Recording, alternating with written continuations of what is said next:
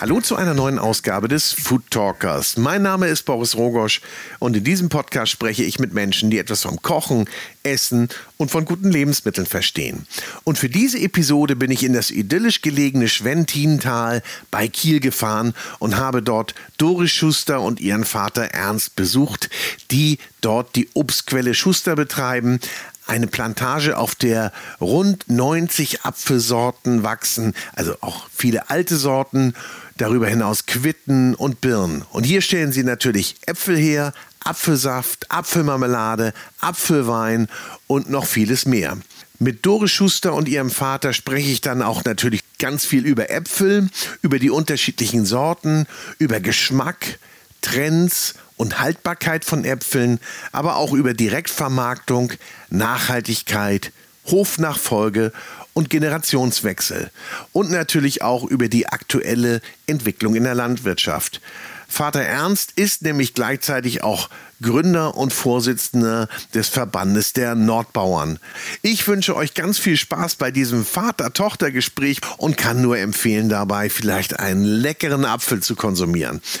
Und da wir schon mal bei Obst sind, fällt mir der Übergang zu unserem aktuellen Kooperationspartner Mazzetti ganz, ganz leicht.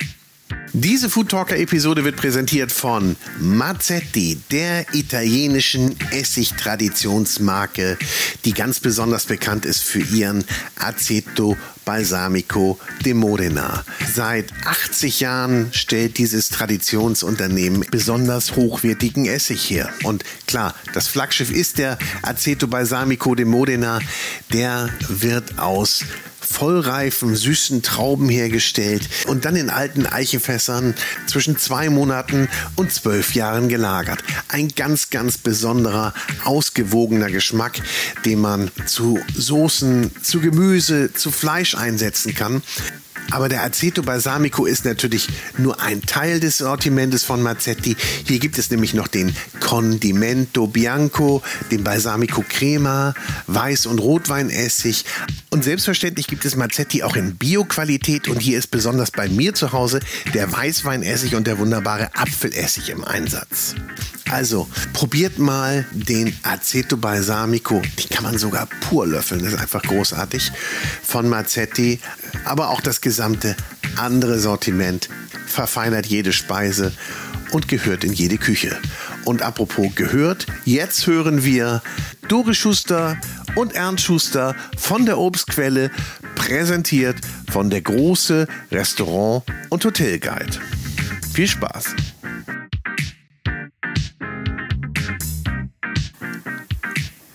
Herzlich willkommen zu einer neuen Ausgabe des Food Talkers. Ich bin hier zu Gast in der Obstquelle im Schwentintal, Obstquelle Schuster und sitze hier mit Doris und Ernst. Sie sind Tochter und Vater. Und da frage ich einfach mal, versteht ihr euch eigentlich immer richtig gut, ihr beiden? So in der Arbeit? Zum größten Teil ja, auf jeden Fall. Grundsätzlich ja. Klar, ich meine, es gibt manchmal unterschiedliche Auffassungen bezüglich von Sachthemen. Aber sonst kriegen wir das eigentlich mittlerweile, finde ich, hervorragend hin. Aber das ist doch das Schönste, was man sich so vorstellen kann, nicht? Dass der Betrieb in die nächste Generation übergeben wird. Und ich finde, darauf stoßen wir mal an mit einem eurer Apfelsäfte. Die Obstquelle baut größtenteils Zum Äpfel an. Größten Teil Äpfel, genau. Und was haben wir jetzt hier Schickes? Ja, hier haben wir gemischten Apfelsaft. Wir haben die Jahre davor immer Holsteiner Koch-Sorten rein auch äh, den Apfelsaft produziert, aber letztes Jahr haben wir das mengenmäßig nicht hinbekommen. Das ist jetzt genau Obstquelle Gold. Ein gemischter Cuvée. Apfelsaft. Ein ein, ein Ein Cuvée. Cuvée. Ja, cheers. Tschüss. Vollmundig. Ja, nicht, lieblich. Nicht zu, ja, aber nicht zu. Ne? Der hat noch, noch genug Säure. Wie lange spielt man denn daran, bis man so einen Apfelsaft auch so hat, dass man ihn wirklich gut findet? Also ehrlich gesagt ist jedes Jahr anders. Das merkt man erst, wenn das Produkt fertig ist, was dabei rausgekommen ist. Da kommen eine Menge Sachen zusammen. Also die Witterung, äh, wie der Apfel gewachsen ist, wann er geerntet wurde. Und in diesem Fall sind halt auch viele Sorten zusammengekommen. Wie viele Sorten sind jetzt hier drin? Ja, ich würde sagen 30. 30? Ja, 30 Also das Sorten. heißt, wenn ihr den nächstes Jahr wieder so machen wollt, dann wird's Das wird schwierig. wird schwierig. schmeckt der Apfel denn sowieso jedes Jahr anders, kann man das sagen? Also jede, die Sorte schmeckt die dann jedes Jahr anders, je nachdem, wie sie gereift ist? Sonne, Also Wind, es kann Regen. natürlich passieren, dass äh, jetzt schlechte Witterungsbedingungen waren, dass die Früchte nicht so perfekt ausgereift sind und etwas weniger Zucker haben. Aber die Grundtendenz des Geschmacks ist bei einer Sorte eigentlich immer, hat immer die gleiche Richtung. Es unterscheidet sich schon, ob ein Apfel im perfekten Reifezustand geerntet worden ist oder ob er noch zu grün ist oder ob er überreif ist. Da variiert der Geschmack dann teilweise doch sehr stark. Jetzt greifen wir mal gerade vor, ein bisschen zur, zur Ernte, nicht? Also wann der Apfel geerntet wird. Wann muss man ihn denn ernten? Muss der, wird der zum, ja, zum höchsten Reifepunkt geerntet oder ist es so, dass man sagt, der reift noch ein bisschen nach? Das kommt so ein bisschen auf die Sorte drauf an. Also bei den Frühsorten achten wir darauf, dass sie auf jeden Fall sie jetzt nicht äh, unreif vom Baum geerntet werden. Man kann sich daran orientieren, ähm, ob die Kerne schon äh, von hell zu bräunlich sich verfärbt haben. Man kann auch einen Jodstärketest zur Hand nehmen. Das heißt also, wie weit der Apfel die Stärke schon in Zucker umgewandelt hat. Genau, und bei den ähm, ersten Sorten im Jahr, also so ab Juli, August, fängt das ja an mit den ersten äh, Sorten. Da pflücken wir tatsächlich auch mehrere Male durch. Also wir achten dann auf die Ausfärbung. Das heißt, die Äpfel, die im äußeren Bereich ähm, dann auch mit äh, Sonne und mit dem kühleren Nächten, Wär Wärme am Tag äh, in Kontakt kommen, die reifen dann als, in der Regel als erste und die pflücken wir dann auch ab. Und so ist es halt bei den Sorten ein bisschen unterschiedlich. Also die späteren Sorten, die dann auch für die Lagerung gedacht sind, ähm, da äh, machen wir auch ein bis zwei, manchmal auch drei Pflückdurchgänge, je nachdem, wie das Jahr dann auch im Verlauf ist. Also bei feuchter äh, Witterung ist die Ausfärbung in der Regel langsamer, als wenn wir jetzt klare, kältere Nächte haben. Und ähm, ja, und dann haben wir nachher auch noch Sorten wie zum Beispiel Glockenapfel, ähm, eine ganz späte Sorte. Da achten wir jetzt nicht so auf die Ausfärbung. Ähm, da geht auch ein großer Teil dann in Saft. Ähm, es ist eh eine säuerliche Sorte, also die muss keine Süße entwickeln. Das heißt, ich pflücke die dann schon oder ernte sie dann schon, wenn die vollreif sind und lasse die dann nicht so unbedingt nachreifen. Also ein Teil der Sorten wird eingelagert und die werden nicht im voll bis äh, überreifen Zustand geerntet, weil man dadurch die Lagerfähigkeit ähm, vermindert. Tatsächlich. Aber andere Sorten wie, wiederum werden vollreif geerntet, weil die einfach dann das beste Aroma haben. Also wenn wir wissen, die können wir in diesem ähm, Stadium besonders gut vermarkten, weil die einfach dann besonders gut schmecken, dann ernten wir die auch entsprechend. Aber jetzt sind wir schon mittendrin eingestiegen. Eigentlich wollte ich euch erst mal ein bisschen vorstellen, weil die Obstquelle, die gibt es ja schon ein bisschen länger. Nicht? Die gibt es jetzt in der dritten Generation. Und ähm, hier stehen auch noch richtig alte Bäume. Wie alt sind so die ältesten Obstbäume, die ihr hier stehen habt? Die Birnen, die Methusalems, sind in den 60er Jahren gepflanzt In den worden. 60er Jahren? Das sind aber auch die einzigen, die als Erwerbs- und Produktionsbäume äh, den Generationswandel dann überstanden haben. Birnen sind grundsätzlich längerlebig als äh, Apfelbäume und können länger produzieren. Also es war ursprünglich ein gemischter landwirtschaftlicher Betrieb. Also Tiere liefen unter den Obstbäumen und ähm, der Wandel zum intensiven Obstbau kam dann in den 60er. 60er Jahren Genau. von Paul Schuster. Genau, der hat sich dann dafür entschieden, ähm, auf intensiven Obstbau umzustellen. Genau, vorher war es tatsächlich so, dass äh, Milch produziert wurde. Es gab auch äh, Schweine im Betrieb und Pferde. Also es war, also es war sehr vielfältig aufgestellt. Also der Betrieb hat sich schon sehr früh als direkt vermarktender Betrieb entwickelt. Meine Eltern hatten ja zwischendurch nach der Landwirtschaft dann noch ein Ladengeschäft. Äh, Vorweg hatten sie halt auch ambulant gehandelt, aber über das Ladengeschäft ließen sich die Äpfel, die in der Obstanlage produziert wurden, dann auch ganz gut äh, verkaufen, zumal äh, diese ja, mein Vater hat die Obstanlage eben gerade zu dem Zeitpunkt aufgebaut, als der Apfelmarkt total zusammengebrochen war. Und äh, die Preise derartig im Keller waren, dass man die eigentlich gar nicht äh, verkaufen konnte. Das ging dann nur über alternative Wege, wie beispielsweise über den eigenen Laden. Und daraus hat sich dann eben auch die Direktvermarktung entwickelt. Wir sind also seit den 70er Jahren äh, vermarkten wir hier von der Obstquelle aus, vom Hof aus, äh, sehr intensiv unsere Früchte direkt an den Endkunden. Und der bestimmt die Nachfrage. Oder sagt ihr, welcher Apfel gerade hip ist? Der Kunde bestimmt die Nachfrage. Ja. Ne? Der Kunde bestimmt die Nachfrage, ja, ja genau. Nun gibt es ja auch Sorten, die kommen und die gehen, die äh, sind mal ganz trendig, dann verschwinden sie wieder. Ist, ändert sich der Geschmack da beim Verbraucher oder wie passiert das? Ja, also denke ich schon. Also wir haben jetzt auf jeden Fall ähm, einige neuere Sorten auch dabei, die sehr gut äh, angenommen werden und viele Sorten, die als alte Sorten auch bezeichnet werden, die ähm, ja, ich will jetzt nicht sagen, dass sie Ladenhüter sind, aber man kennt den Geschmack halt einfach nicht mehr und man muss es tatsächlich probieren und ja, viele sind da vielleicht nicht so interessiert daran, also die wollen tatsächlich Tafelware haben und nicht jetzt einen Apfel zu, für die Verarbeitung. Also sowas wie Ontario funktioniert halt nicht so gut als ähm, habe ich zum Beispiel noch nie gehört. Ontario. Ist aber wunderbar für die Verarbeitung. Und das ist seit, ähm, ja, ich würde mal sagen, vor 20 Jahren noch sehr bekannt gewesen, dass er sich für ja. die Verarbeitung gut eignet. Äh, mittlerweile ist es halt ja nicht mehr so in den Köpfen. Aber ist ja wahrscheinlich sowieso so, dass der Konsument dann meist wieder auf das zurückgreift, was er auch kennt, nicht? Natürlich. Also ja. ich bin ein Elster-Käufer. War mal ein Modeapfel. Ist er immer noch? Oder?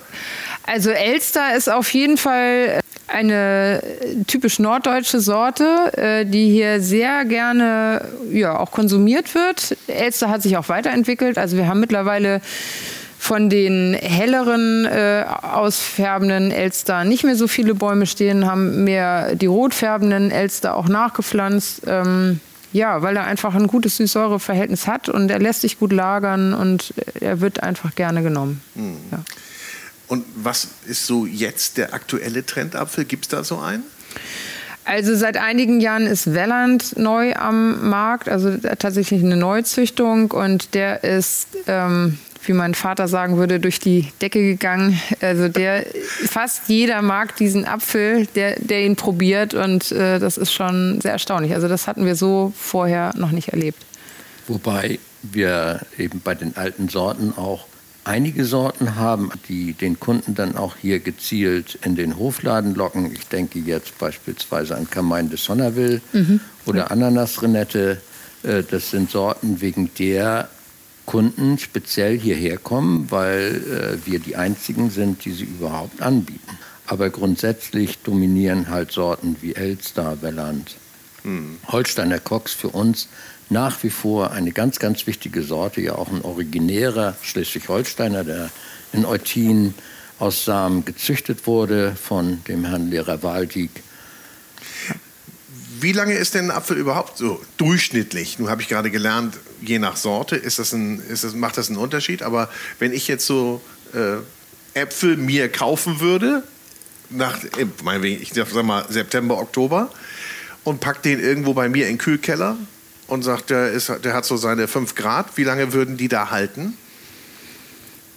Ja. Um und bei? Ich würde jetzt mal Dezember sagen, Januar, je nach Sorte. Also ja. ich habe Unsere Empfehlung an den Privatkunden ist, wenn er die Äpfel, die er bei uns im Laden kauft, äh, länger lagern will, die auf den Balkon zu äh, bringen, wenn der nicht gerade in einer intensiven Sonneneinstrahlung steht, im Carport aufzubewahren. Kühle Keller haben wir heute kaum noch. Sonst ist natürlich ein Kühlschrank eine gute Alternative, wobei auch ein Kühlschrank nur 6 bis 8 Grad ja. hat. Wir lagern die Äpfel bei 3 Grad bzw. 0,5 Grad. Äh, das ist eigentlich so die Zielmarke. Und also je kühler, desto länger kann ja. man die Früchte einfach lagern. Okay. Dann kommt man lieber häufiger zu euch genau. und holt die sich hier. Hier werden sie professionell gelagert und äh, dann schmecken sie auch noch knackig. Da hat man dann auch immer noch die Chance, mit einer der netten Verkäuferinnen Schwatz zu halten. Ja. Und ihr habt ja, ja ihr habt ja hier einen Hofladen, da gibt es ja auch nicht nur Äpfel, wobei äh, Äpfel sind natürlich die Hauptsache und das Wichtigste. Was macht ihr alles aus euren Früchten? Wir verarbeiten auch zu Marmeladen und Gelees. Äh, es werden Weine von Ernst äh, produziert, also Apfelwein, Apfelbirnenwein, Apfelquittenwein. Quittenwein pur hatten wir jetzt auch einmal. Da muss ich einmal einhaken. Apfelwein ist aber nicht gleich Cidre, oder? Nein, Cider ist ja äh, mit, mit, äh, mit, Kohlensäure. Ja. Wir gehen die äh, ja, Weine stimmt. voll durch. Ja. Es ist also wie jeder klassische Wein, voll durchgegoren, mit einem ordentlichen Zuckersäureverhältnis. Für die Spezialisten dann halt trocken ausgebaut, wie wir unseren Quittenwein gemacht haben. Oder äh, für die, den norddeutschen Gaumen dann eben auch ein bisschen äh, weiter ausgebaut zum halbtrockenen oder lieblichen Wein. Also ist das so? Da macht der Norddeutsche das gerne? Ist er so ein bisschen süßer? Also ich habe gelernt, dass der Glykol-Skandal den norddeutschen Menschen geschuldet war, weil halt der norddeutsche Geschmack süß ist und Ach? Die Norddeutschen waren es? Jetzt kommt es raus. Jahrzehnte später. Ich weiß gar nicht mehr, wann das war. Wann war das denn? Den Wein, also den kann man hier auch bei euch im Hofladen entsprechend erwerben. Brauch ich da eigentlich, brauchst du da eigentlich eine extra Lizenz für, wenn du, wenn du äh, Wein produzierst? Nein, für Wein braucht man keine Lizenz. Wein äh, geht bis 18 Grad, alles andere ist Likör oder Brand. Dafür muss man dann äh, sich beim Zoll anmelden. Aber äh, die Weinproduktion hier ist von der Weinbeauftragten des Landes Schleswig-Holstein auch abgenommen worden, sozusagen. Äh, persönlich abgenommen? Persönlich abgenommen. Äh, dann ist ja, ist ja so, als wenn der Papst seinen Segen gibt, so ungefähr. Aber sag mal, wir waren gerade noch bei den Trend, äh, Trendmarken. Und äh, äh, da habe ich gelernt, ist gerade der Welland, der Schadstürmer, mhm. oder schon seit längerem. Wie lange ist so ein, so ein Apfel en vogue? Also bei der Sorte, denke ich, wird es noch einige Jahre anhalten. Äh, man weiß natürlich nicht, was so neu am Markt noch dazukommt, aber ähm, als freie Sorte, denke ich mal, ist er schon herausragend. Und auch jeder, der ihn bei uns probiert, sagt, das ist äh, genau mein Ding. Also er ist halt lieblich, er hat ein bisschen Säure dabei, er ist fest, er ist knackig, saftig, er ist optisch ansprechend. Ähm, also er bringt viele positive Eigenschaften mit. Du sagst gerade frei. Wenn er frei ist, ja. da muss man, glaube ich, einmal erwähnen, es keine, dass es Lizenz äh, genau, es war, gibt. Es war anfangs ein, äh, eine Clubsorte, sondern doch, es war eine Clubsorte, die für die Direktvermarkter bis zu 500 Bäumen, meine ich, auch ähm, frei war, beziehungsweise man musste einen Vertrag unterschreiben. Das hat sich dann in den ersten Jahren, wo die Marke, wo, wo die Sorte am Markt war, ähm, zerschlagen und dadurch ist es jetzt eine freie Sorte. Also das heißt, ich muss keine Lizenzen zahlen, wenn ich. Es müssen keine Lizenzen gezahlt werden. Grundsätzlich ist es nicht mehr reglementiert von der Menge. So eine neue Sorte zu entwickeln, bis sie denn Spricht man da von Marktreife? Nee, ne? Ja. ja? Also ja, bis sie marktreif ist, ja. Ähm, bis sie in Serie gehen kann. Äh, wie lange dauert das?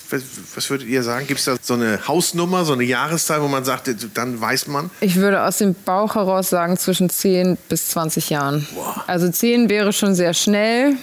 Also es gibt mittlerweile, denke ich, hauptsächlich private Züchtungsinitiativen, die sich ähm, um, die, ja, um die Züchtung halt da kümmern und ähm, also die Zinn zum Beispiel ähm, hat, meine ich, 2007 damit angefangen und hat jetzt die erste Sorte, die richtig am Markt ist. Die Zinn ist eine, eine die Züchtungsinitiative Niederelbe. Okay. Genau, äh, Jakob Hinrich Feind ganz vorn an, äh, mein Berufsschullehrer im alten Land und auch im Meisterkurs äh, mein äh, ja, Lehrer gewesen oder genau und der hat das mit gegründet und äh, genau, die, da ist jetzt die erste Sorte, die richtig, ähm, die Deichperle, die richtig vermarktet wird. Okay. Und dann, wenn die Sorte da ist und man sagt, wow, ich habe jetzt eine tolle Sorte, die könnte am Markt bestehen, dann muss man den Verbraucher ja noch erreichen und überzeugen, dass er gerade diese Sorte dann auch als die Top-Sorte sieht. Das, ist, äh, das Marketing ist dann mindestens noch mal so eine große Herausforderung für die gesamte Züchtung. Ich habe so ein Apfelmarketing noch nie bewusst wahrgenommen. Naja, äh, das Marketing läuft über Fachveranstaltungen wie beispielsweise die Norddeutschen Obstbautage, wo ähm, sich die Obstbauern aus ganz Norddeutschland letztendlich treffen und über neueste Trends bei, äh, bei Technik und auch bei der Sortenzüchtung zu informieren. Äh, dort werden den äh, Betrieben dann natürlich die Sorten vorgestellt. Es läuft über Pressemitteilungen.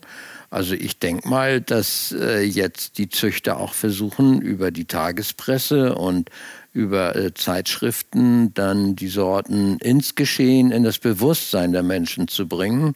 Wichtige äh, Basis, und das hatten die Züchter der Welland, des äh, Welland ja eigentlich gut erkannt, sind im Grunde genommen die Direktvermarkter, die ja direkt mit dem Endkunden in Verbindung stehen und äh, dann neue Produkte auch in das Geschehen einfließen lassen können. Das hätte ich jetzt auch immer so gesehen. Also letztendlich ist es ja entweder, wenn ich im Hofladen bin, am Marktstand bin, derjenige, der mir sagt, probieren Sie den mal.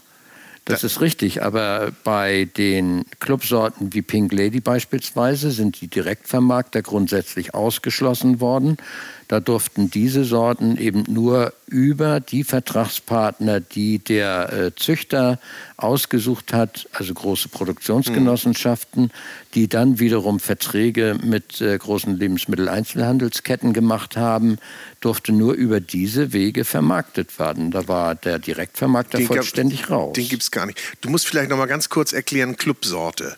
Das hatten wir jetzt noch nicht. Also Club, Ach so, entschuldige. Bevor wir hier in Fachjargon verfallen, ja. wo ich auch nicht ganz mitkomme.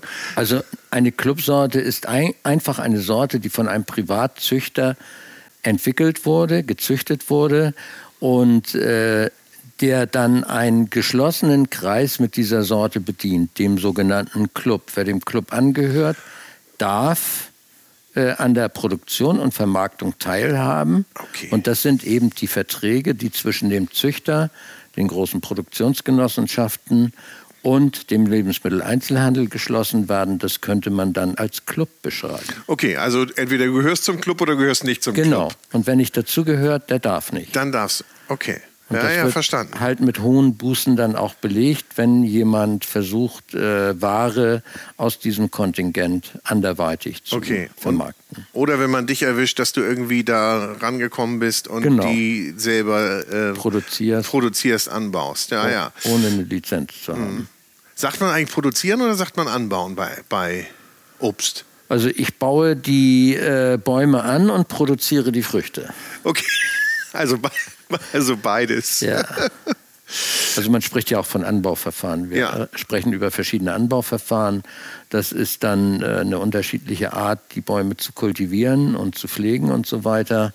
Und äh, die Produktion ist eben das, was äh, aus den Anbauverfahren herauskommt. Ernst, du hast du an Doris, deine Tochter, also den Betrieb irgendwann übergeben. Vorher hast du den Betrieb von deinem Vater übernommen. War das für dich immer klar, dass du das machen würdest damals? Für mich war das eigentlich nicht immer klar. Ich habe zwar Gärtner gelernt und Gartenbau studiert, äh, habe dann mit meiner Freundin seinerzeit, äh, dann späteren Frau, entschieden, dass wir in die Entwicklungshilfe wollten. Ähm, waren vier Jahre in Südamerika und haben nach zwei Jahren Vertragszeit Heimaturlaub gehabt und mit meinen Eltern vereinbart, dass wir den Betrieb übernehmen würden.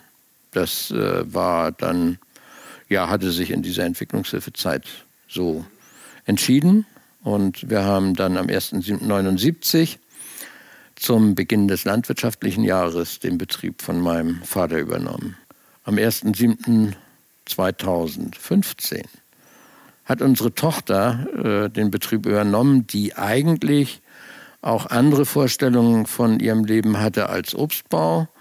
Das hat sich dann im Laufe der Zeit so entwickelt. Wir haben, waren hier zeitlebens Pächter auf, dieser, auf diesen Flächen und äh, dem Haus und so weiter und konnten das dann 2005 kaufen, das Haus äh, und das Betriebsgrundstück. Und darüber hat sich dann bei Doris eben die Idee, glaube ich, entwickelt, dass sie äh, auch Interesse an dem Obstbaubetrieb hatte, um da ihren hm. Lebensunterhalt mitzuverdienen.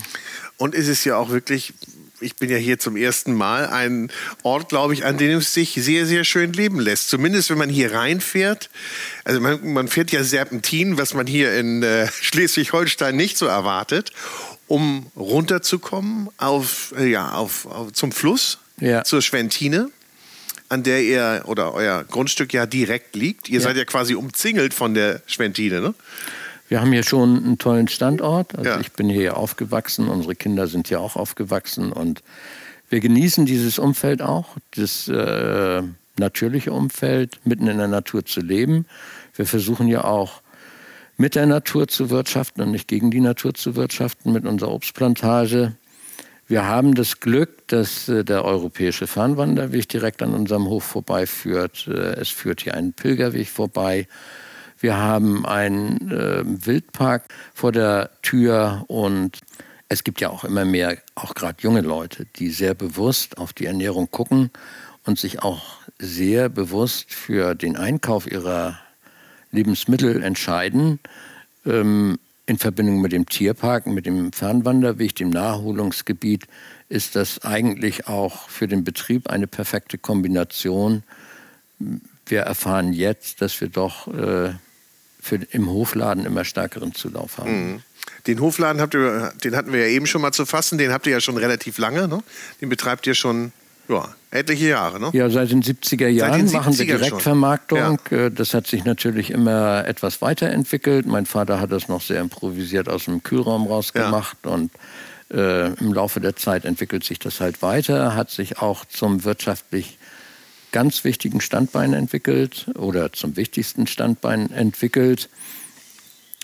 Genau, und der Hofladen ist eben auch Basis für die Ausweitung des Sortiments und dann auch unser Engagement äh, mit anderen Menschen zusammen etwas zu machen. Daraus hat sich das äh, Acovia-Projekt entwickelt und äh, daraus hat sich dann auch die Initiative mit den Nordbauern entwickelt.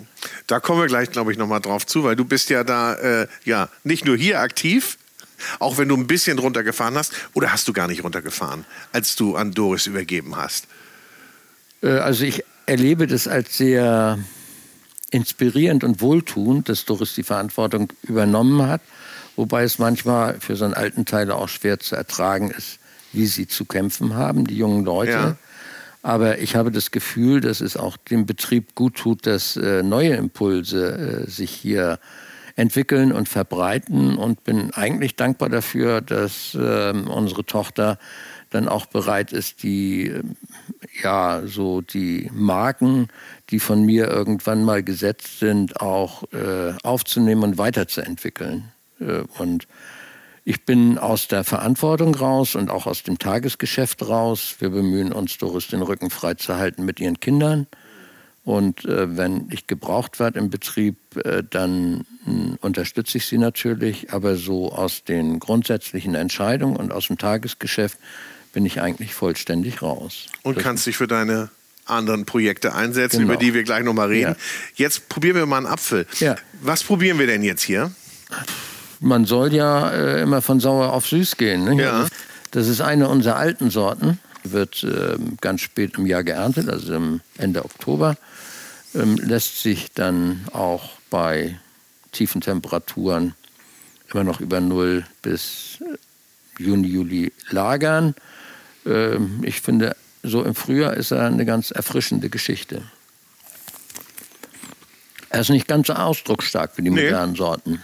Das, Also dem fehlt echt Wumms, ne? Also der hat eine spezielle Säure, finde ich. Ja. Also so eine, ich wollte gerade sagen, so eine hoch ange so eine hohe Säure, feine Säure, aber dahinter kommt nichts mehr. Naja, das Im ist also Abgang bei, ist er ganz viel, bei ganz vielen alten Sorten haben wir ein ähnliches Phänomen, dass die zwar so äh, im Vordergrund sehr attraktiv sind, aber dann eben so im Nachgang nicht mehr so viel zu bieten haben. Hast du schon gesagt, wie viele Sorten ihr hier anbaut? Nee, ne? Hatten wir noch nicht. Wir haben zurzeit ungefähr 90 Sorten im Angebot. 90? 90 Sorten im, äh, in der Produktion, wobei viele Sorten eben aus äh, Gründen des Ausprobierens auch nur in Einzelexemplaren oder mit zwei Bäumen in der Anlage gepflanzt sind. Ich denke da jetzt so an Martini beispielsweise oder den Jakob Lebel oder Ananasrenette, da haben wir ein paar mehr. Ananasrenette ist auch ein toller Bratapfel, winzig, sieht aus wie Ananas, aber ist, hat ein bisschen mehr Wumms als der Glockenapfel, ist jetzt aber auch leider vergriffen. So, dann würde ich jetzt mal an den nächsten gehen. Ich weiß jetzt gar nicht. Das Was haben wir da? Nach Elise aus. Elise. Einmal Elise. Ist aber auch nicht so gängig, die Elise, oder? Elise ist. Oder ist sie äh, gängig? Nee. Ist auch eine alte? Eine von unseren Spezialitäten, auf die habe ich mich mal gestürzt. Hm. Ich glaube, da habe ich jetzt was Falsches gesagt. Das ist Brayburn. Ich wollte gerade sagen, der Geschmack kommt mir bekannt vor. Ja, genau. Brayburn fand ich irgendwie früher mal ganz gut, aber mittlerweile. Nee. Ist Naja. so- Fehlt mir Säure. Also mir persönlich. Zum Glück gibt es ja so viele. Wie viel gibt es eigentlich? Wie viele Sorten insgesamt? Man sagt 3000 beschriebene. 3000. 3000 beschriebene. Ist ja beim Apfel so, dass es ein obligater Fremdbefruchter ist. Und jeder Kern, der austreibt, der ein Baum wird, ist eine neue Sorte. Und in dem Augenblick, in dem jemand sagt, oh, das ist äh, ein interessanter Apfel, den sollte man erhalten, dann beschreibt er ihn, gibt ihm einen Namen und dann hat man eine neue Sorte. Und äh, davon gibt es eben ganz viele. Mittlerweile auch ganz viele regionale Sorten. Dithmarscher Paradies oder äh, der Schöne von Haseldorf. Also gibt es alle möglichen Paradiesnamen auch, ne? Ja, genau. Die werden, bekommen dann auch sehr hochwertige Namen. So, Aber so einen konve konventionellen Betrieb kann man euch ja nun nicht nennen. Hm? also von der Zertifizierung her sind wir eigentlich ein konventioneller, tendenziell integriert wirtschaftender Betrieb. Wir haben mit der integrierten Produktion, also der, dem bewussten Umgang mit der Natur und äh, dem häufigen Kontrollieren, bevor man irgendwelche Maßnahmen ergreift, in den späten 80er Jahren angefangen. Es hat da äh, Vordenker in Baden-Württemberg gegeben, Steiner und Galli, die äh, da sehr viel an wissenschaftlichen Vorarbeiten geleistet haben. Und aufbauend auf diesen Informationen habe ich eben schon sehr früh angefangen, mich äh, mit dem Schädlings-Nützlingsgeschehen in der Obstanlage auseinanderzusetzen. Wir haben da auch sehr enge Kontakte zur Kieler Uni gehabt, zeitweise. Genau, also ein Thema, der ökologische Regelkreis ist eben äh, für uns ein ganz wichtiges Ja. inhaltliches Thema. Wir müssen unseren Kunden das äh, vermitteln können, was wir machen. Wir müssen nicht irgendwelchen Händlern irgendwelche Siegel verkaufen, sondern wir müssen unseren Kunden, die in den Laden kommen, in der Lage sein, das zu vermitteln, was wir tun. Das scheint im Augenblick eigentlich ganz gut zu funktionieren. Aber ich fragte nach konventionellem Betrieb, weil mein, was ich wissen wollte ist, wie viele Sorten baut denn ein konventioneller Betrieb so an in der Regel? Weil ihr habt jetzt 90, auch wenn es teilweise nur vereinzelte Bäume sind, habe ich gelernt. Also ein Betrieb, der für den großen Markt produziert, für äh, die Belieferung des Lebensmitteleinzelhandels, über den ja dann auch Riesenmengen äh, gehandelt werden, der hat so im Regelfall um die zehn verschiedenen Sorten. Je mehr Sorten, desto mehr Probleme, weil man eben den einzelnen Sorten keine maximale Aufmerksamkeit mehr widmen kann. Es gibt äh, immer wieder Feinheiten, die äh, dann in der Behandlung äh, der einzelnen Sorten sich auch unterscheiden und auf die man achten sollte im Anspruch an die Nährstoffe oder was auch immer. Beim Schnitt, äh, wir können ja nicht jeden Baum einzeln schneiden, da sind im Regelfall dann auch Helfer unterwegs, denen man die Art des Schnitts vermitteln muss. Und wenn das zwischen den Sorten stark variiert, dann hat, man, hat man halt immer größere Probleme. Aber kann man denn sagen, dass es so richtig pflegeleichte Sorten gibt und andere, die sind so richtig pflegeintensiv? Da muss man sich, sich viel, viel mehr drum kümmern? Das kann man schon so sagen. Also es gibt in der Produktion Sorten, die äh, keine so großen Probleme machen und es gibt auch ähm, in, im Sortenspektrum ausgesprochene Primadonnen, die äh, eigentlich alle Probleme äh, mit sich bringen, die man sich überhaupt noch vorstellen kann, äh, die im, im, für äh, Obstbäume verfügbar sind. Ähm, als Beispiel kann man den, die Goldrenette Freier von Berlepsch nehmen. Eine der alten Sorten, die auch sehr gut schmecken und sehr interessant sind, sind aber hochgradig anfällig gegen äh, Krebs, also einen holzzerstörenden Pilz, äh, der dann die Produktion auch wieder sehr stark einschränkt. Also Privatleute, die sich äh, Berlepsch in den Garten pflanzen, verzweifeln irgendwann. Ja.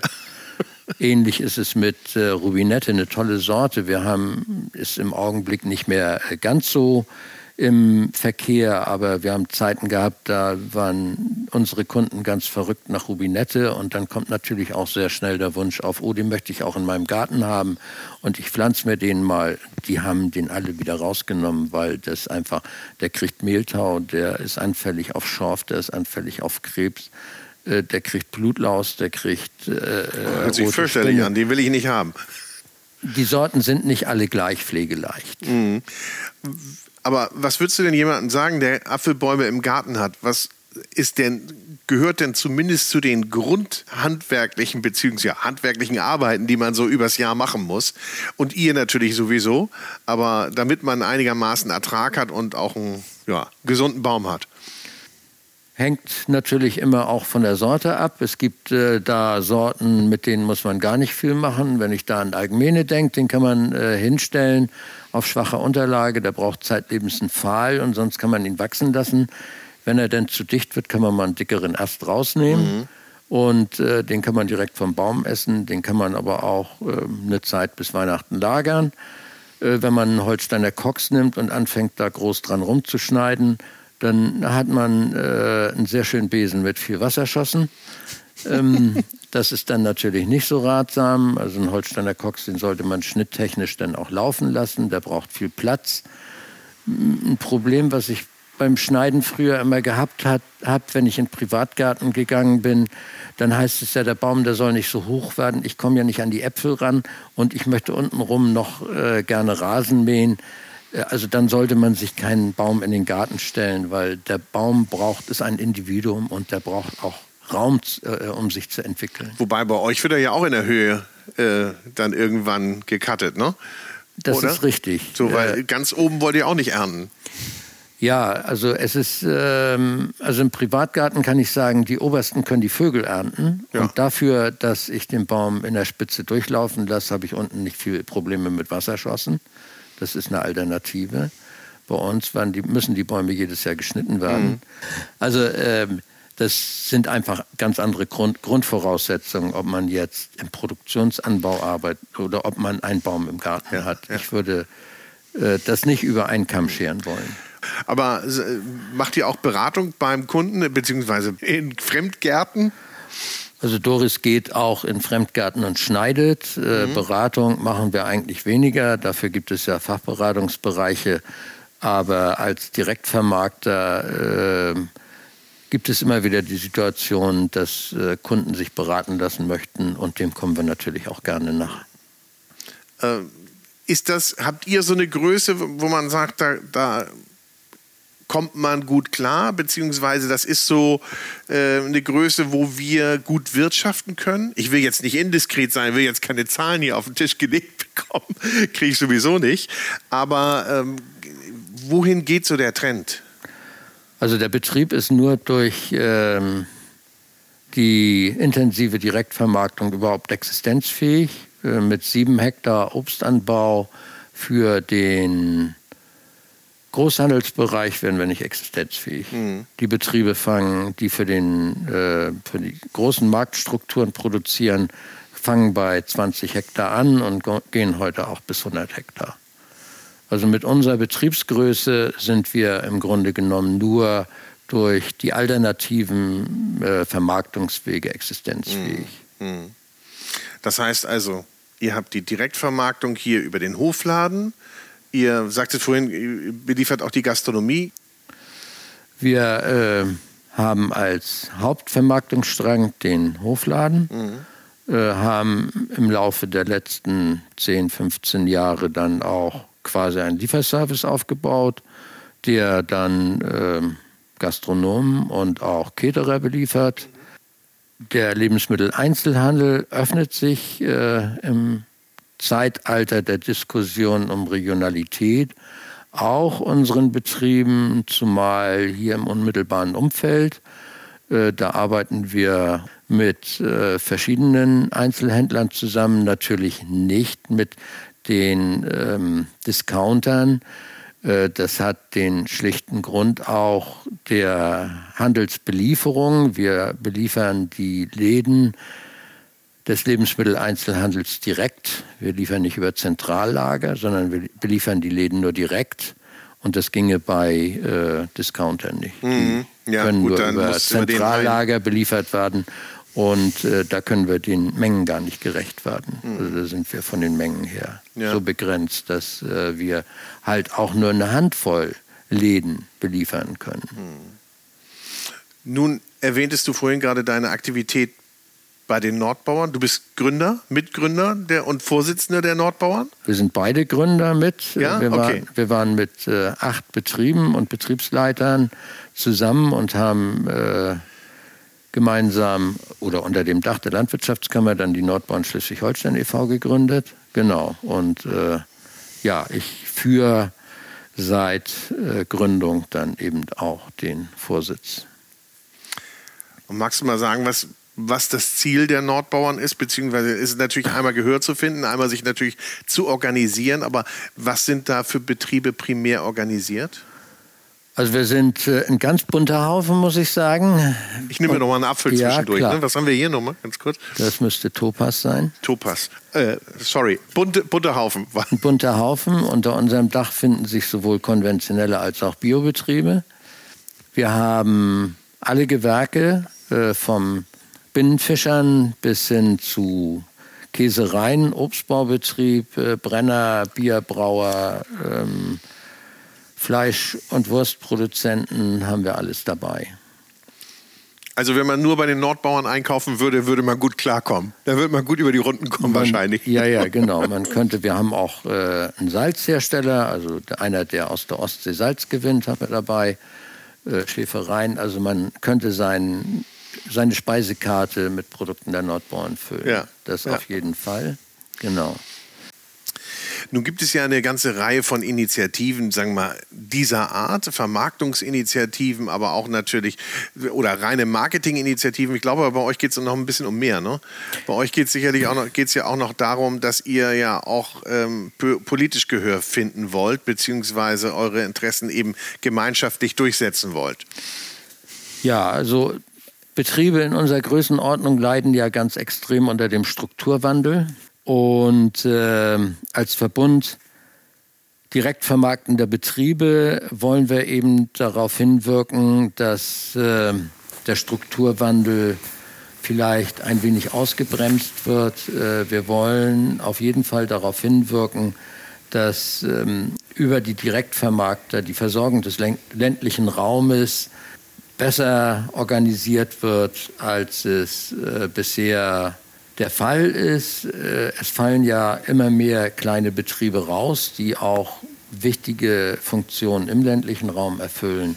Und äh, da haben wir halt die Hoffnung, dass wir so weit gehört werden, dass, mh, naja, dieser Trend so ein bisschen abgebremst werden kann. Ja. Doris, hättest du denn irgend, hättest du einen Betrieb übernommen, äh, einen Fremdbetrieb? Kommt drauf an welchen. Ja, aber hättest du die über, meinst du, das ist jetzt hypothetisch, aber meinst du, du hättest überhaupt die Überlegung angestellt, ich gehe, äh, ich übernehme einen Betrieb oder? Nein. Also äh, ich habe darauf hingearbeitet, diesen Betrieb zu übernehmen. Also es war nicht die erste Entscheidung, die ich äh, beruflich gefällt hatte. Ich habe erstmal mich äh, auf anderen Wegen, ähm, ich will jetzt nicht sagen ausprobiert, aber ähm, ja, bin halt erstmal anderen, habe erstmal andere Ziele verfolgt und ähm, habe dann aber umgeschwenkt, als ich konkret gesehen habe, dieser Betrieb wird von keinem weitergeführt. Wenn mein Vater aufhört, dann ist der Betrieb, ähm, Geschichte. dann, dann ist er Geschichte. Und äh, das habe ich irgendwie, das ist mir sehr nahe gegangen, ähm, als ich halt auch äh, in, dem, in dem anderen beruflichen Bereich mich nicht mehr so zukünftig gesehen habe. Und dann habe ich mich von jetzt auf gleich entschieden. Ich mache eine Ausbildung in dem Bereich Obstbau und zwar im alten Land. Das war mir ähm, bewusst und habe mich da informiert und habe das dann auch gemacht. Und äh, da bin ich auch sehr froh, dass ich den Weg gegangen bin, weil ohne Ausbildung vorweg wäre es, glaube ich, ähm, ja doch schwierig äh, gewesen, weil so habe ich erfahren, wie ist der heutige Landwirt unterwegs. Also im, im, im Gartenbau, im Bereich Obstbau ist ja schon äh, sehr speziell. Und ähm, habe natürlich auch gemerkt, okay, das ist eine Knochenarbeit. Ähm, da ist viel Handarbeit immer noch dahinter. Natürlich wird auch viel mit vielen äh, Maschinen, äh, also wird maschinell mittlerweile auch sehr viel äh, gemacht. Also jetzt im in der Plantage, die, ne, also man kann viel Arbeiten mit dem Trecker erledigen, aber natürlich die, das Beschneiden der Bäume zum Beispiel wird überwiegend noch von Hand gemacht und ähm, die Ernte ist natürlich noch von Hand und äh, da, da steht viel äh, körperliche Arbeit dahinter. Das ist natürlich jetzt nicht so die reine Frauendomäne, würde ich mal sagen. Also ich habe schon auch mehrere Frauen in dem äh, Beruf in der Ausbildung getroffen. Genau, aber eher, es ist eher, es ist eher natürlich ähm, immer noch eine, eine Männerdomäne. Das ist, ist so, ne? Also ja. auch wahrscheinlich bei äh, den anderen äh, landwirtschaftlichen Betrieben. Könnt ihr denn da helfen bei der, bei der Nachwuchsplanung bzw. Nachwuchsförderung? Auch nur bedingt, oder? Ja, da sind unsere Mittel ja begrenzt. Wir sind äh, ein Zusammenschluss von 40 Betrieben und äh, wir haben keine hauptamtlichen Kräfte. Äh, wir sind zwar mittlerweile ganz gut vernetzt mit äh, verschiedenen anderen Initiativen, auch ins Ministerium hinein und äh, kennen so den einen oder anderen Weg, aber das äh, würde so einen kleinen Verein dann doch überfordern, wobei das natürlich unser Wunsch ist, auch da eine vermittelnde Rolle spielen zu können, dass Betriebe, die äh, aufgegeben werden sollen, dann einen adäquaten Nachfolger bekommen können das ist sicher ein interessantes Thema, mit dem wir uns noch auseinandersetzen können und müssten. Naja, aber ihr habt wahrscheinlich sehr, sehr viel äh, Themen auf dem Tablett, um die ihr euch kümmern müsst. Ihr habt ja auch so ein Manifest. Was ist denn so deine Botschaft, beziehungsweise so mal in kurzen Worten deine Forderung einmal an die Politik und deine Botschaft an die Verbraucher? Du jetzt als Politiker mal. Wir versuchen als Direktvermarkter ja äh, den Kontakt zu den, fangen wir mal hinten an, zu den Verbrauchern äh, aktiv zu gestalten und äh, dem Verbraucher den Wert unserer Ware und der von uns erzeugten Produkte zu vermitteln. Das passiert einerseits jeden Tag in den Hofläden, das äh, passiert aber auch durch Aktivitäten, die wir dann vom Verein aus organisieren. Wir haben jetzt einen Genussabend durchgeführt, bei dem ein Gastronom aus Kiel von 20 Betrieben Produkte in einem Buffet verarbeitet hat. Äh, diesem Buffet vorweg ging eine Infogeschichte, eine Stunde Schnacken mit den Bauern, den 20 Bauern, die beteiligt waren. Ähm, hinterher dann dieses Buffet genießen äh, mit Produkten von 20 Betrieben, wobei der äh, Gastronom wirklich alles verarbeiten musste, was er auf den Tisch gelegt gekriegt hat. Er hat nicht bestellt, sondern gekriegt. Das war, ah, er konnte sich nichts aussuchen. Nein, nein, er konnte sich nicht aussuchen. Das Aber war das Besondere. Und anschließend haben wir halt dann noch eine kleine politische Diskussion angeschlossen mit der Staatssekretärin, der Präsidentin des Landfrauenverbandes, um eben dann den Diskurs zwischen Verbrauchern, Produzenten und Politik auch aktiv mitzugestalten. Mhm. Da sehe ich eigentlich eine ganz wichtige Rolle der Nordbauern auch. Mhm. Und diese Art von Veranstaltung, die wollen wir eigentlich auch fortsetzen und weiter aktiv äh, bewirtschaften. Mhm. Das ist natürlich auch ein guter Weg, das über das Produkt und über den Genuss und über den Konsum zu vermitteln und dann die Menschen an einen Tisch zu holen. Nicht? Als theoretisch zu reden. Genau. Es ist nicht unsere Vision, plakativ äh, mit Hilfe von Werbeagenturen den Wert unserer Produkte äh, darzustellen. Äh, es ist eigentlich unser äh, Ziel, den Weg direkt zu gehen, auch mhm. wenn das ein sehr schwieriger und aufwendiger Weg ist. Findet man denn bei so einer Größe, du sagst jetzt, glaube ich, 40 oder 50 ja, Betriebe? 40 Betriebe. 40 Betriebe. Findet man da genug Gehör oder muss man größer werden? Müssen es mehr werden? Ich glaube, das ausreichende Gehör können wir uns auch mit 40 Betrieben verschaffen, wenn wir äh, starke Kooperationspartner finden, mit denen wir gemeinsam an einem Ziel arbeiten. Da sind wir zurzeit sehr intensiv dran am Arbeiten. Und natürlich wird uns mehr Gehör äh, geschenkt, wenn wir mit 1000 Betrieben im Hintergrund arbeiten, als wenn wir mit 40 dastehen. Das Problem der kleinen Betriebe oder der, der Direktvermarkter ist halt auch, die sind mit dem Rücken an der Wand, die haben nicht viel Luft, sich um andere Sachen zu kümmern. Die sind ja froh, wenn sie dann auch mal ein privates Wochenende haben und mit der Familie was machen können und äh, können sich dann nicht noch groß für standespolitische Geschichten aus dem Fenster hängen lassen. Das ist dann eher so der Job, den, äh, der für die alten Teile abfällt. Hm. Naja, und ich meine, du musst ja alles machen, ne? letztendlich. Also, oder man müsste alles machen. Also vom äh, ähm, eben in der Plantage stehen, äh, die Vermarktung organisieren. Im Hofladen müsstest du eigentlich stehen. Du musst bei deinen Kunden sein, die nicht in den Hofladen kommen. Du musst Social Media machen. Du musst in den Verbänden arbeiten. Du musst dich fortbilden. Äh, Habe ich noch was vergessen? Bestimmt noch einiges, aber. Ähm, naja, die Familie will ja nur auch nicht ganz Familie zu kurz hat man ja auch noch, ne? Ja, genau. Das ist ja, die ist ja auch noch da. Wie lang ist euer Tag? Wann steht ihr morgens auf? Der ist zu kurz auf jeden Fall. Der okay. da ich, hat, mal jemand zu mir, hast, hat mal jemand zu mir gesagt, dann bist du schlecht organisiert. Ja, ja das befürchte das ich auch. da werden einem dann Fortbildungen angeboten. Ja, genau. du, ich kann gerade nicht. Ich bin auf Fortbildung. So, ich habe auch noch einen Anschlusskurs gesucht. komme ich nicht klar. Das ist so wie derjenige, der, der einen Zeitmanagementkurs angeboten bekommt, beziehungsweise gebucht hat und sagt, warum warst du nicht da? Habe ich nicht geschafft. Also ähm, es ist ja so, dass äh, das Tagesgeschäft einen eigentlich schon ausfüllt. Die Vielzahl der gesetzlichen Vorgaben wird nicht weniger. Das wird also jedes Jahr bekommen wir mehr äh, gesetzliche Vorgaben, die von der Gesellschaft gefordert werden, die vielleicht für die Gesellschaft auch gut sind, aber die in so einem Betrieb äh, dann immer von einer Einzelperson zusätzlich gemacht werden Kann, sollen. Kannst du, mal, äh, kannst du mal ein Beispiel nennen? Naja, nehmen wir mal die Zeiterfassung. Wir müssen minutiös eigentlich die äh, Zeit eines, einer jeden Aushilfe erfassen, eines jeden Arbeitnehmers. Äh, diese wunderbare Geschichte mit der Kassenpflicht äh, und vor allen Dingen der Bonpflicht von Herrn Scholz, die er uns aufs Auge gedrückt hat weil Politiker sich hingestellt haben und unterstellt haben, alle kleinen Unternehmer sind Betrüger. Also müsst ihr jetzt alle eure Einnahmen exakt über die Kasse dokumentieren.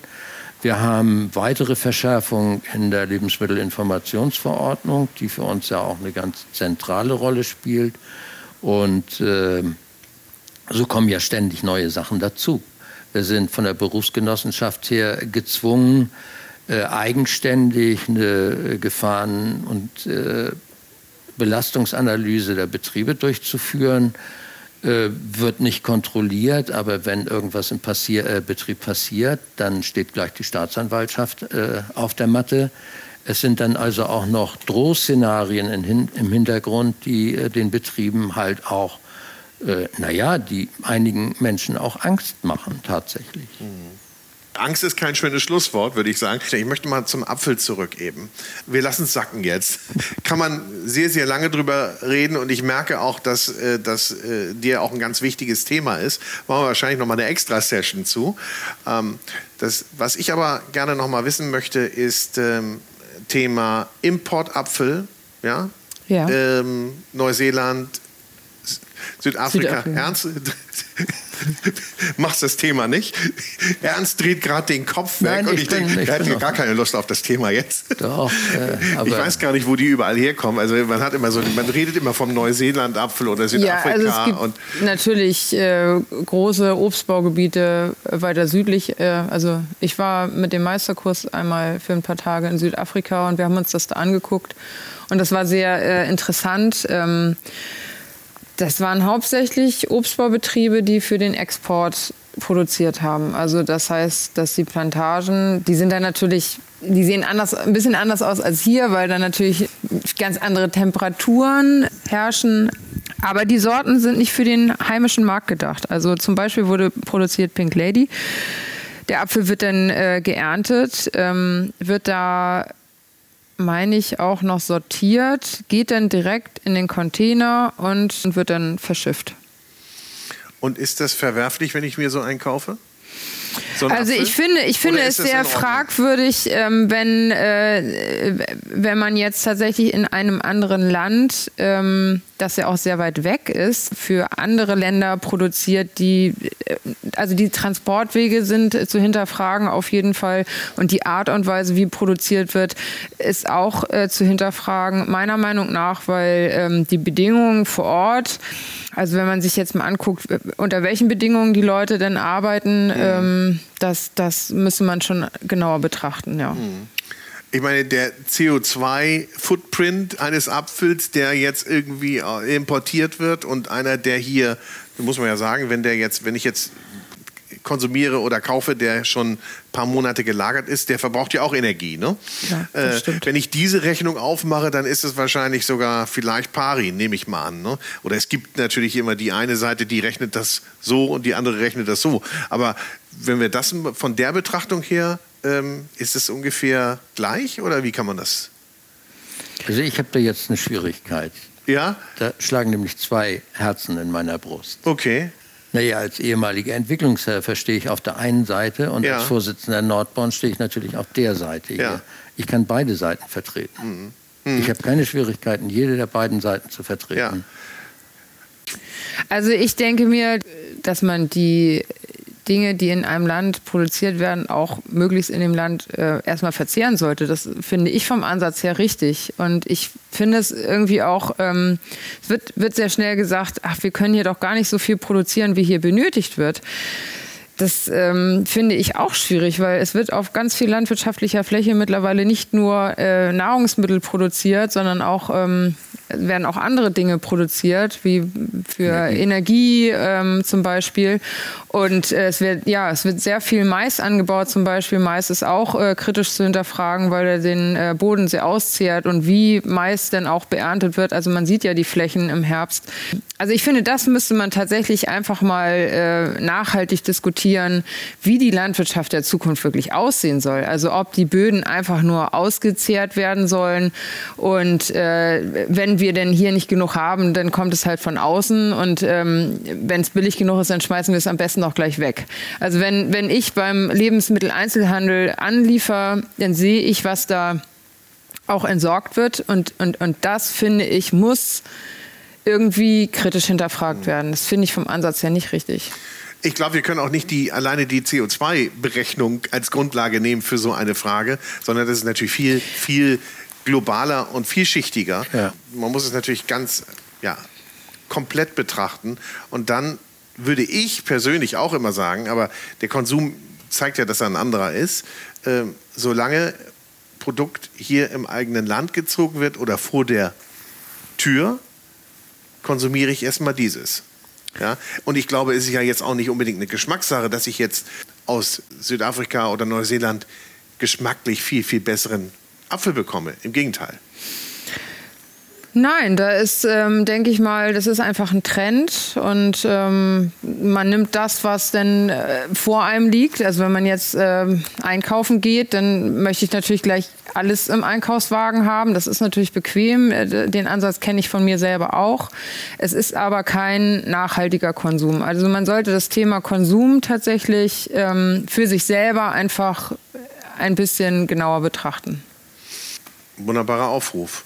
Und das Schöne ist, es kann ja jeder was machen. Wir wollen ja immer noch mal mit einer kleinen Lösung und mit einem kleinen Tipp hier rausgehen. Ne? Also zum Thema ähm, ja, nachhaltige Produktion und dass der Verbraucher sich Gedanken macht, denke ich, hilft weiter, dass man tatsächlich zu den Betrieben geht, die ähm, bereit sind, da äh, in die Diskussion einzusteigen und sich einfach über die Produktion informiert. Und ich finde, das sollte bei den Kindern schon anfangen. Also wir haben äh, doch regelmäßig Anfragen von Kindergärten und Schulen und man merkt, dass da ähm, ja, das Wissen äh, nicht so gut transportiert werden kann, vielleicht in der Schule. Und dass es auf jeden Fall wichtig ist, dass sie das einmal sehen, dass sie das einmal vor Augen haben und vielleicht auch anfassen können, was es bedeutet, in der Natur zu arbeiten. Und auch probieren dürfen. Und auch Ja. probieren das kann dürfen, ich ja natürlich. im Supermarkt auch selten nur. Ja. Hin und wieder. Das mache ich jetzt nämlich noch mal. Den hatten wir noch nicht. Topas war übrigens nicht ganz so Das meiner. ist Elise jetzt. Also das- Topas ist aber auch schon ähm, ja, jetzt auch schon fortgeschritten, würde ich sagen. Also mhm. Topas ist super, wenn er direkt äh, vom Baum gegessen wird und auch noch im Dezember, Januar, Februar, aber er lässt jetzt halt mit der, Fe mit der Festigkeit Stark nach. nach. Ja. Mhm. Und was äh, eben auch ein Problem ist, wenn die nur im Kühllager liegen, dass da auch ein biologischer Säureabbau stattfindet. Ja, genau. Also, die also schmecken dadurch werden sie immer äh, mit der Zeit etwas flacher im okay. Geschmack. Welcher ist das? Das ist der Welland. Doris hat das so aufgebaut, dass du das dann auch dich bestätigt Der krönende Abschluss. Also der Welland, das, ich würde mal sagen, wenn er es noch nicht wäre, es, wär, es ist so ein Modeapfel. Ja. Welchen nehme ich denn? Welchen Apfel nehme ich denn für, hm, für einen Apfelkuchen? Elster, Glockenapfel könnte man auch nehmen. Topas würde ich auch noch im Kuchen verarbeiten. Im Herbst sind auf jeden Fall schöne Sorten. Holsteiner Cox, Herbstprinz, Kammein de Sonderville ist herausragend. Jakob Lebel. Ja, die so. ganz seltenen. Und kommen jetzt auch noch eure, auf den Tisch. Euer aktueller oder Alltime favorite hm, Ladies first. Welcher ist da noch? Also Elster geht für mich auch immer, tatsächlich. Also im mhm. Augenblick Topas. Ja. Aber nicht der. ja, ich mache es halt vom Baum. Ich mache es lieber etwas anders. Ja? Also frisch vom Baum nehme ich gerne Koks. Du bist nicht so ein konventioneller Typ. das sowieso nicht. Ich bedanke mich ganz herzlich bei euch. Hm. Wie ihr gemerkt habt, war Doris ja mal kurz weg. Hm? Es geht nämlich um Familie und Doris ja. hat nämlich noch zwei ja? ja, ja ich habe zwei, zwei ganz kleine, also mittlerweile stehen sie zwischendurch aus Versehen schon mal, mit elf Monaten, Zwillinge, Paula und Karl und Luke ist fünf Jahre alt. Ich danke euch, dass ihr euch die Zeit genommen habt. Ja, gerne. Dass ihr mich auch einmal über die Plantage geführt habt. Ein, wie gesagt, ein wunderschönes Fleckchen Erde. Also Leute, wenn es geht, fallt hier ein. In der Obstquelle im Schwentinental. Ich habe gerade nämlich hier noch den Welland im Mund und da kann ich gar nicht so gut sprechen. Also, herzlichen Dank. Sehr gerne. Das ist auch so ein, so ein krauses Ding hier. Wir sind in Schwentinental, aber wir hier sind im Schwentinetal. Ja, im Tal an der Schwentine. Wir sind im Tal der Schwentine. Ja. Aber der Ort heißt Schwentinental. Okay, merkt euch das bitte, ja? Also, wird, wird, wird, wird, hier abgefragt, wenn man vor Ort ist. Achtung, Achtung. Also nochmal, schönen Dank. Und ich wünsche, was sagt man denn? Wünsche eine gute Ernte? Danke.